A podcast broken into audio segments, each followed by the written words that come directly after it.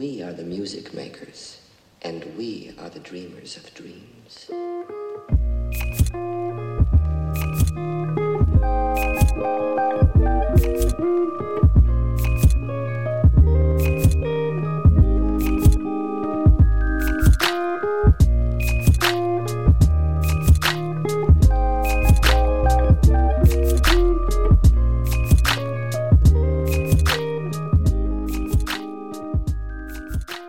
太多，耳朵太少。欢迎收听 Vibration Y 播音室的第五十九期节目，我是十一。这是华语专辑推荐的第六集，跟大家分享六张最近我觉得还不错的专辑。那大部分都是今年的作品，也不是说多新，甚至还有二月份的作品。没有办法，真的音乐太多了，我又只有一双耳朵，听不过来。再要做成节目的话，就更加困难了。那还是老样子，我挑选的标准粗暴简单，就是我个人的喜好。嗯，和之前的推荐一样，我会介绍一下音乐人和专辑本身，聊聊自己的听感。接着呢，就放专辑里面我最喜欢的一首歌来给你听，希望你能够从中遇到喜欢的音乐。接下来就正式开启我们的音乐之旅吧。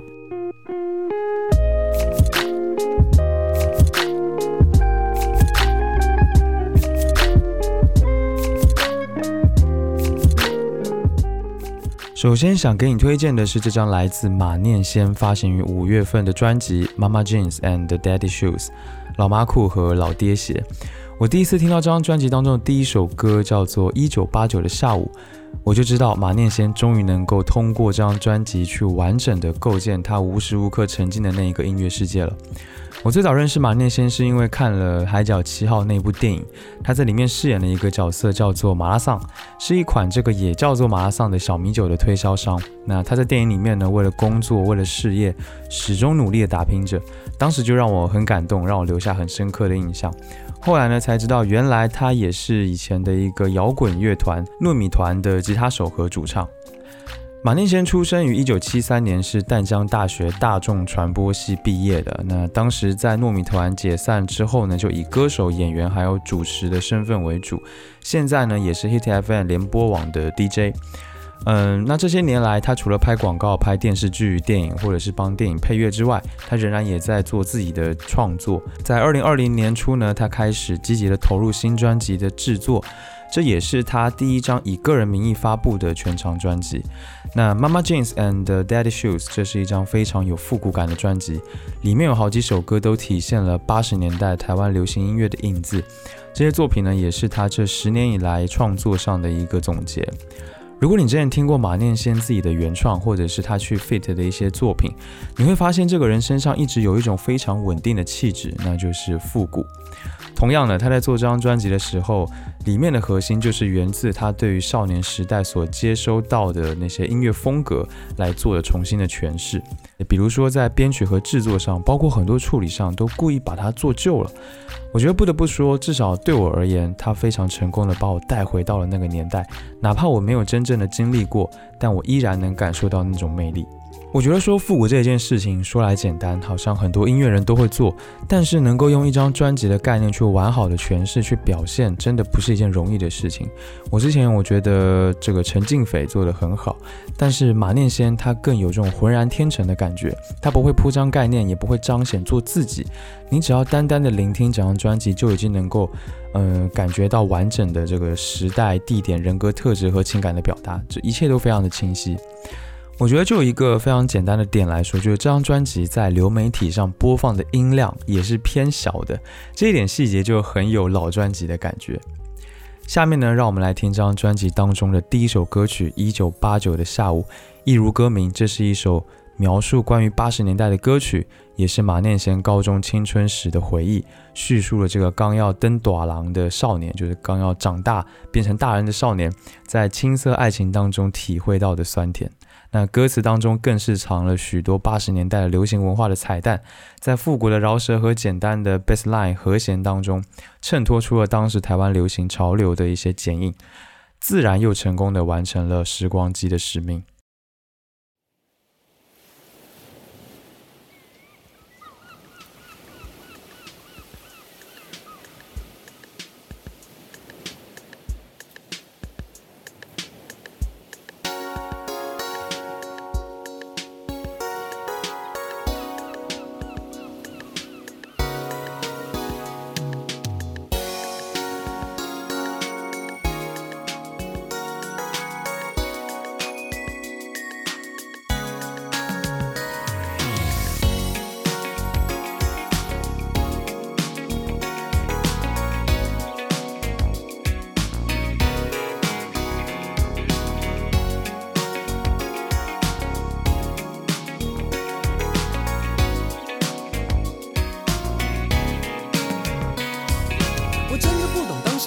装了什么？How would I know？怎么会想把头发得像 Bobby Brown？还好不像灰泥那么傻。我开始跟着死党瞎混，幻想变成 New Kids on the Block。大垫肩的西装，破牛仔裤，高腰高裤裆，再配上一双长筒艾迪达。你觉得我邋遢？我觉得帅到掉渣。可能是你没有注意到我嘴角上自信的胡渣。That's right，这是平行宇宙，有人在 K 书中心，有人台北到处滴滴龙。花木兰东市买骏马，西市买鞍鞯。我们在东区看衣服，西门町买球鞋。漂浮冰咖啡八十块一杯，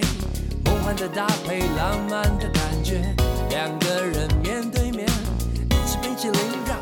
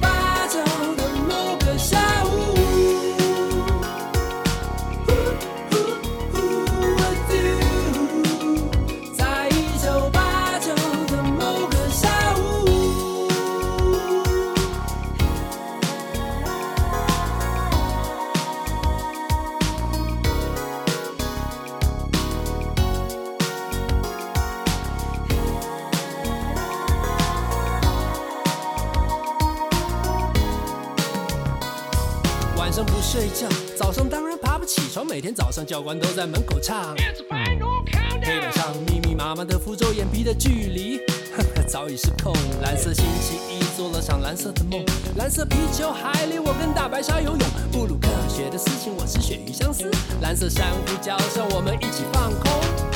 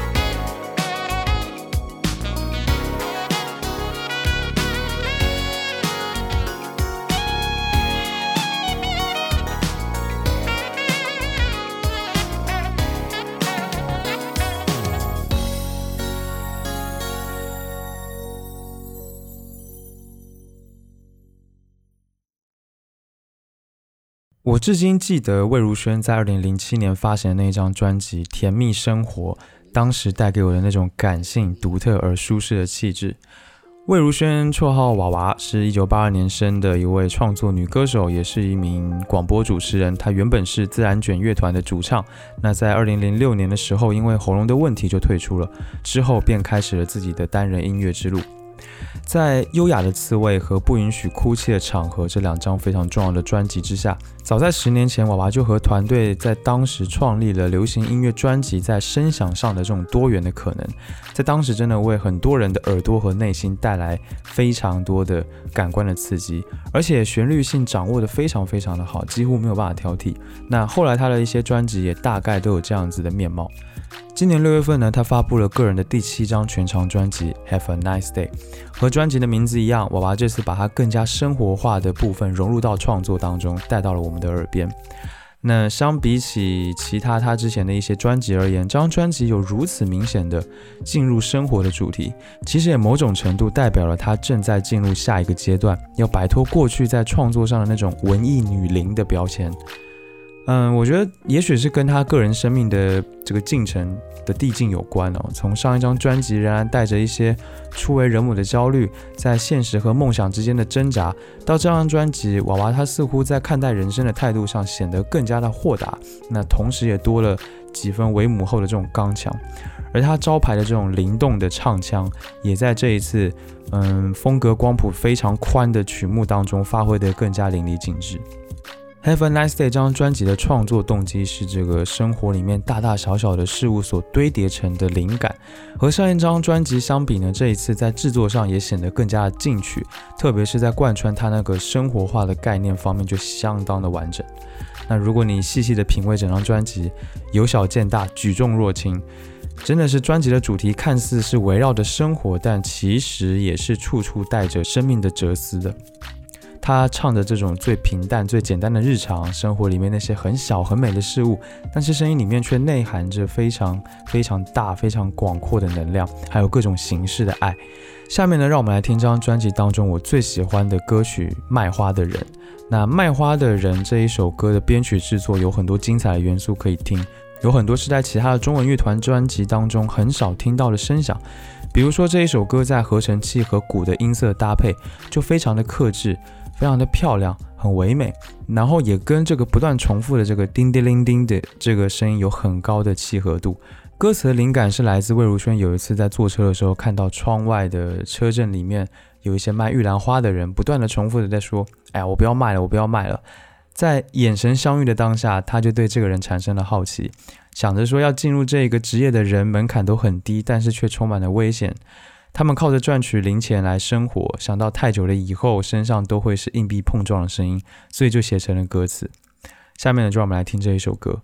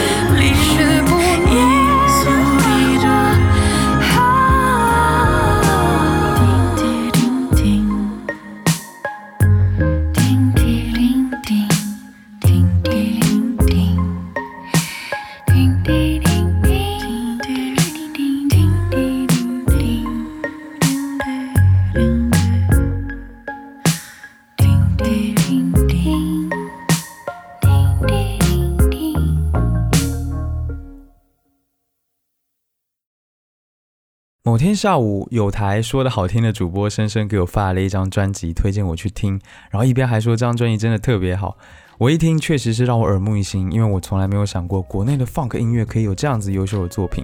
这张专辑呢，就是来自潘高峰的《霹雳》。潘高峰是一名创作音乐人，是 G Eleven 乐队的主唱和吉他手，同时呢，也是糖果枪乐队的贝斯手。同时呢，他自己还做这个音乐视频的自媒体，嗯，编曲、制作人、乐手、电台 DJ 等等这多重的身份，足以见得这位音乐人的丰沛精力还有能力。我在听了《霹雳》这张专辑之后呢，又去找了他其他的专辑来听。我惊讶的发现，他是一位极为专注的音乐人，因为他几乎只专注于 funk 这个类型的音乐。所以在这一个以多元跨界为主流的时代，在这个就是一首歌里面恨不得融入二十种风格的时代，潘高峰这种纯粹专注于 funk 音乐类型的音乐人，真的是非常的稀有。这种专注呢，带来的也是一种纯粹。从他第一张专辑到最近这一张，也是他的第四张专辑《霹雳》。也能够发现他是越来越专业、越来越丰富的。那下面呢，我们直接来听这张专辑当中的第一首同名歌曲《霹雳》。这首歌呢，有着非常纯正的 funk 的味道，然后吉他的扫弦干净又凌厉，充满着活力。在 funk 舞曲这样的框架之上呢，又结合了那种七八十年代吉他英雄年代的那种金属摇滚的吉他 solo 和音墙，推动了整个作品整体的更强烈的氛围。我真的觉得这种吉他声真的太好听了。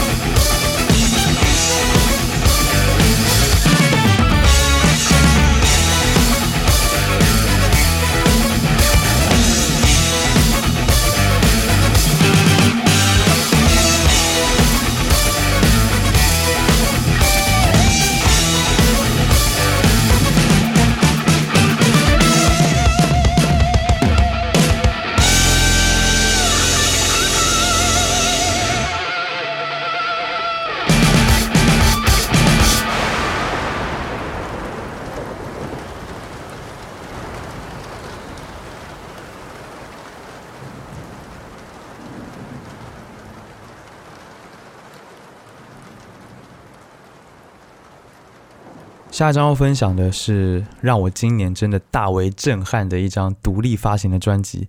来自古田小伙的《Fallacy and Bias》谬误与偏见。我都已经想到，也许在这个在做二零二一年音乐总结的时候，我觉得这张专辑一定有一席之地。这是一张可以给一个前卫摇滚风格标签的专辑，总共有八首歌，嗯，有着非常丰富的元素和乐器的编配，而且充满了大胆的。大段落的器乐演奏和充满想象力的编曲结构，但是我震撼的是这个音乐人古田小伙，他是一位零零后的在读大学生，非常非常的年轻，但就是这么一位年轻的音乐人，他包办了这张专辑全部的作词、作曲、编曲、演唱、乐器演奏、录制，还有后期的混音制作。而且很厉害的是，所有的乐器都是实录的，不是用什么 MIDI 或者是其他的电子音效，所以这非常考验一个音乐人的演奏水平，还有对整体的环节的把控。那其中我最喜欢的部分也是它里面这个钢琴声。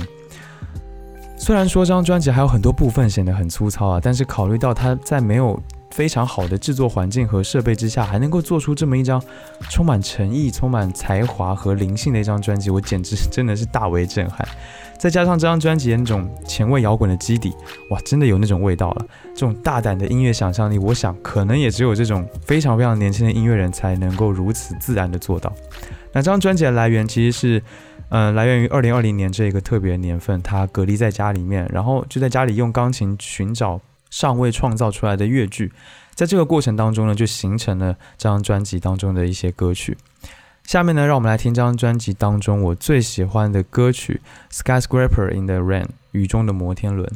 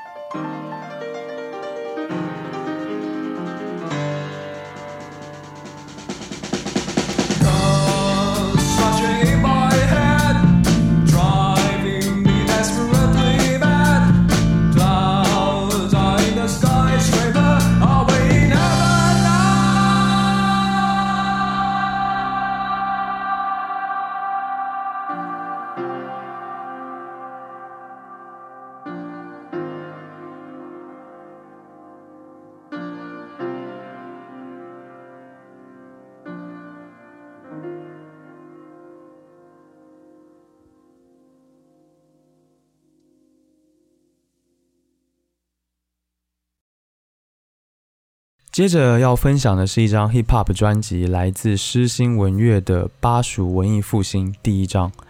当时我最早在看说唱新时代的时候，诗心文乐真的没有给我留下什么太多的印象，直到那一首《叮叮猫》出现之后，我对诗心文乐的感觉就完全变了。我觉得这个人肯定不简单。那在今年四月份的时候，他推出了自己的首张个人专辑《巴蜀文艺复兴》第一张。我听了之后觉得果然没有看错人，他确实有 hip hop 音乐当中最重要的那种个人特质和完整的音乐表达、美学表现的能力。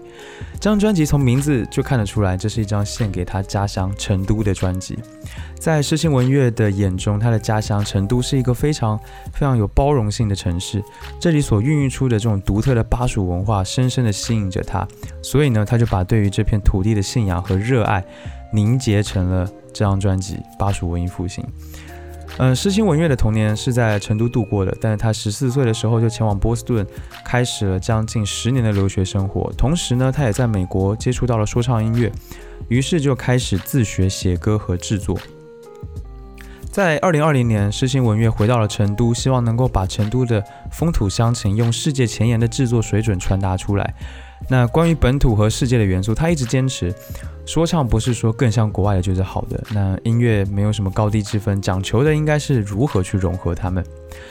所以在我听来，诗心文乐的这种川普和英文之间的切换，真的非常非常的丝滑，就像是他说的，语言是为了音乐服务的。而且他的歌很土，是乡土气的那个土，不是土味视频的那种土。当我打开他的音乐，声音响起的时候，仿佛就把我拉拉到了这个巴蜀之地。所以我觉得这张专辑真的很好的诠释了用 hip hop 来展示本土这样子的一个概念。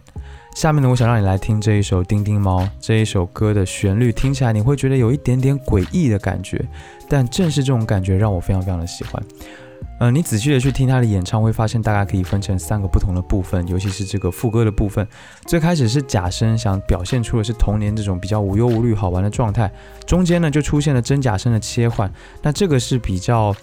巴蜀地区这种民间音乐的切换方法。最后竟然唱出了哭腔，其实就是想表达一种面对现实的无奈和对理想世界的这种不舍。这种细节如果没有仔细去体会，可能就感知不太出来。但是我非常喜欢这种处理方式，很有意思又很有表现力。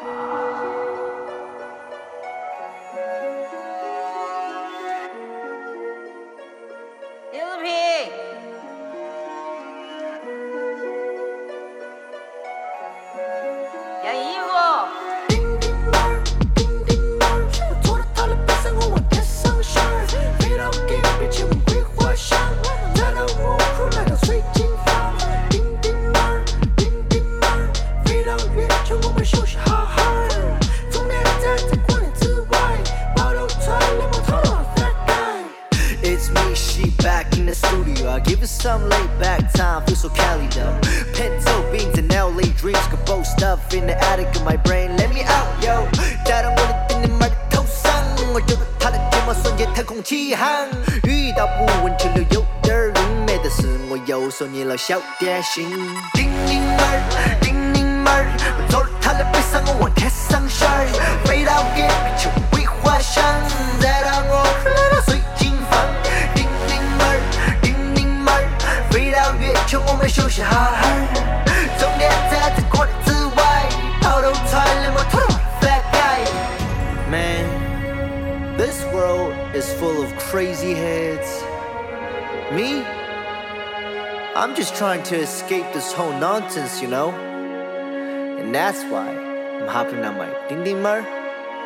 and never look back. I'm the star looking forward, jumping and jumping to Mars, jumping to Harley. I'm shedding my bars. 时空隧道，银河上的浪花打乱我的心跳。下周我唱姐姐，两百个的一个。说起来硬是说不通，你晓不晓得我的世界就是这么疯狂？今精灵们，我们逃到太空去耍，带上氧气瓶罐罐，每天美美的家。Dragonfly, right on to the first light. Aiming to the moon，你是最亮的一颗。你就叮铃门儿，叮铃门儿，坐着他的背上我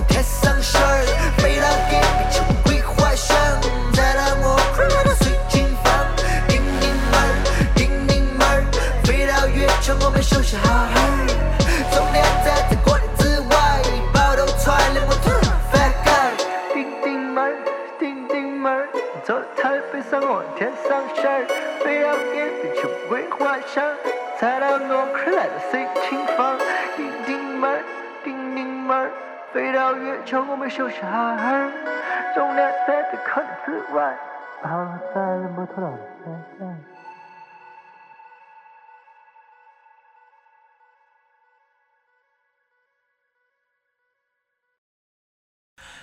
最后要推荐的不算是专辑啦，是一个音乐项目，是来自苏子旭 and the Paramecia 的《狂人农场往事》。嗯，苏子旭是一个非常非常全能的音乐家，他会把自己称为是根源唱作人，同时呢，他也是吉他演奏家、制作人和诗人。他曾经参加过2015年的中国好歌曲的第二季，当时在获得不错的成绩之后，很快又回到 Underground 去做自己的音乐了。我非常非常喜欢他的音乐，他集这种词曲演唱还有制作为一身，非常的高产，然后又非常的高质量，很有创造力。他的作品也非常的多元，然后又富有这种国际国际感，这种国际语境，这种传承了六十七十年代这种经典性的同时，又让人耳目一新。他的语言是将东西方音乐的元素融为一炉，然后时而管弦非常的复杂，然后肢体磅礴，时而呢又非常自然洒脱，直指人心。而且他的歌声往往非常的赤诚，表达的题材也非常广泛。嗯，不过大多数都是在从这个困境当中个体的思考与挣扎，到对社会的反省，还有对边缘人物的关怀，这样子的一种内容是我非常喜欢的。那《狂人农场的往事》这个音乐项目是他在二零二零年的春节之后，全民隔离的期间，在没有任何准备的情况下，召集了一批自己信任的音乐人做的作品。他在项目的介绍当中写了原因哦，说原因很简单，就是没有演出就没有收入嘛，所以他就想做这么一张专辑。而且当时他正好发行完了前一部的作品，但看到很多人就很多朋友都闲着，所以他觉得这是一个可以全身心去投入做音乐的好时机。因此，狂人农场其实就是在说他们这一波人，他们这一班人要用当下非常人能理解，但是也是最传统的方式去创作、去耕耘的意思。这个项目当中呢，音乐的表达其实是非常依托于器乐的部分，除了必要的技巧之外，也需要这个创作者非常独特的思想和审美表达。呃，其中依托乐器的编排和演奏烘托出的氛围，很容易就让人联想到，这是一位来自中国的音乐人创作出的音乐。嗯、这个项目分为三部曲，现在第一部曲和第二部曲已经出来了。那我找了苏子旭的原话，他说的非常非常的清楚。第一部分集中体现的是我们在器乐上对超长曲目的掌控力，对于管弦和双吉他编配更娴熟有力的运用，在实验迷幻音乐领域的进一步探索。从音乐性的角度来看，他个人认为是代表了现阶段整个团队的最高水平，也是他最喜欢的一部分。那第二部分是有一半的歌是在隔离期间写好的，那有一半是在珠海的实时创作。这些歌就像散落的星群，在同一个时间掉在了距离他不远的地方，并不是很费力就找到了各自在唱片当中的位置。那还没有发布的第三部分，他们尝试了一些小品类的作品，有点像是甜点一样，其中有一些什么都市风，这都市的这个 funk 的 disco，还有当代古典乐融合这个 J J K L 形式的乡村吉他，还有这个法式的小调去嫁接悬疑短篇的小说，这种很他这样的描述很奇怪的一些东西。嗯，目前试出来的第一部、第二部我都已经听了，他们依然沿袭着自己对于器乐的编排、音色的把控的独到的理解，让这个项目非常非常的精彩。可以说整个过程当中没有一样乐器是非常激进外露的，他们的音色都恰到好处的温和而且收敛，但同时又发挥着自己的职能，浑然天成。这么协调、这么谦和的感觉，真的让人听了之后就非常的舒心。那下面呢，让我们来听《狂人农场的往事》第二部分当中的最后一首歌《风眠》。如果说第一部分的作品更多是对我来说是一种，就我觉得超脱常识、超脱常理之外的这种音乐欣赏，那第二部分给我的就是非常接近人心的那种感动。《风眠》这一首歌就是其中最让我为之动容的，编曲非常的独特，而且苏子旭又唱得非常的动情感性，非常非常的舒展。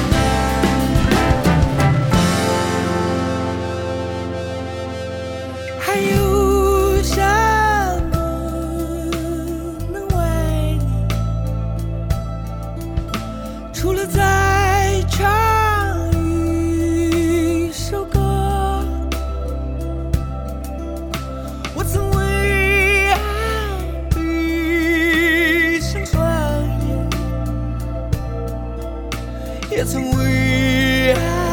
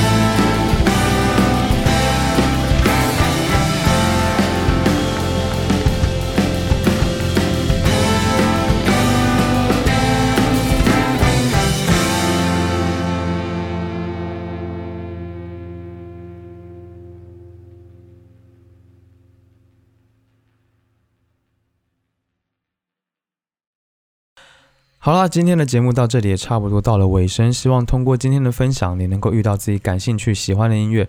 记得我一直强调的，如果喜欢的话，一定要去找整张专辑来听，因为这样子才是更完整的表达。那今天我只分享了六张专辑，如果你最近也有听到非常喜欢的华语音乐专辑，欢迎你在评论区留言分享给更多的听众朋友。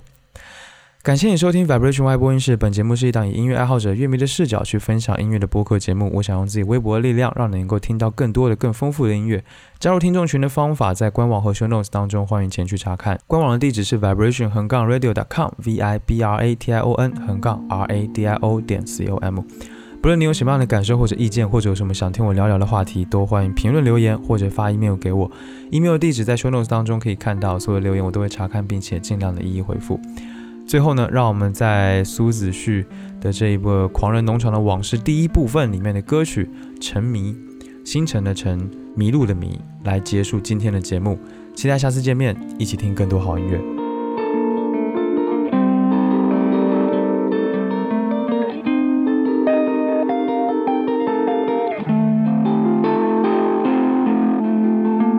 秋天来，我们逐渐需要温暖。离开家乡，已经是许多年前的事。像一夜之间，树叶从绿而黄似的。那么多年